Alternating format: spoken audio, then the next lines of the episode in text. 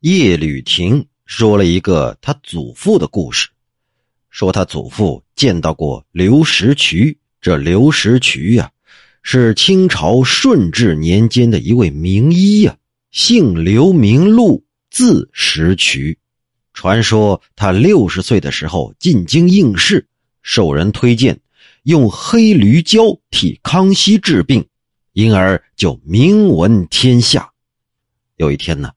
他们在夜晚的时候相聚喝酒，席间有个好友啊，因为喝了几杯酒，有点上头了，就非逼着这刘石渠啊招一个仙女过来。这刘石渠呢推让不过，就让人呢打扫出一间屋子，门上呢挂一个竹帘子，在基案之上点燃起两根蜡烛。喝酒的人都坐到院子里，只见那刘石渠啊走着雨步念起了咒语来。哎，说到这儿，您可能听不明白了，什么叫雨布啊？这雨布的雨啊，就是大禹治水的那个禹。相传呢，是大禹所创，所以叫雨布，是道士在祈祷神仙的仪式当中常用的一种步法动作。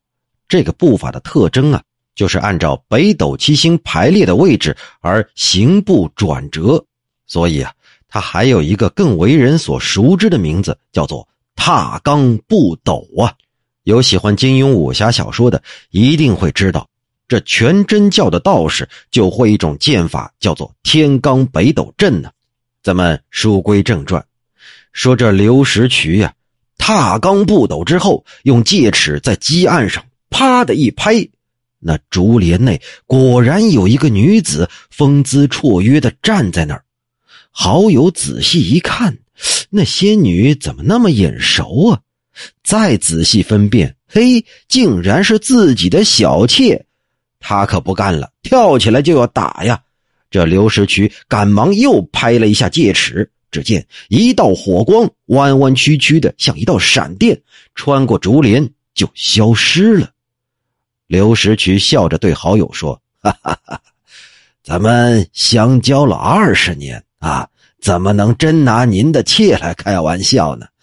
刚才呀，我只是招来了一个狐狸精幻化的，来故意激你一下，博大家一笑而已呀。这好友啊，还是不信，急忙就跑回家去看他的那个小妾呀，一直在做刺绣女工，从来就没有间断过。像这样的法术，差不多都是在不远不近的地方，让人隐隐约约去看的。由此，我想起了李少君为汉武帝引来李夫人的灵魂，只允许汉武帝远看而不让他接近。恐怕呀，那也是招来了妖精鬼怪，幻化成李夫人的形象吧。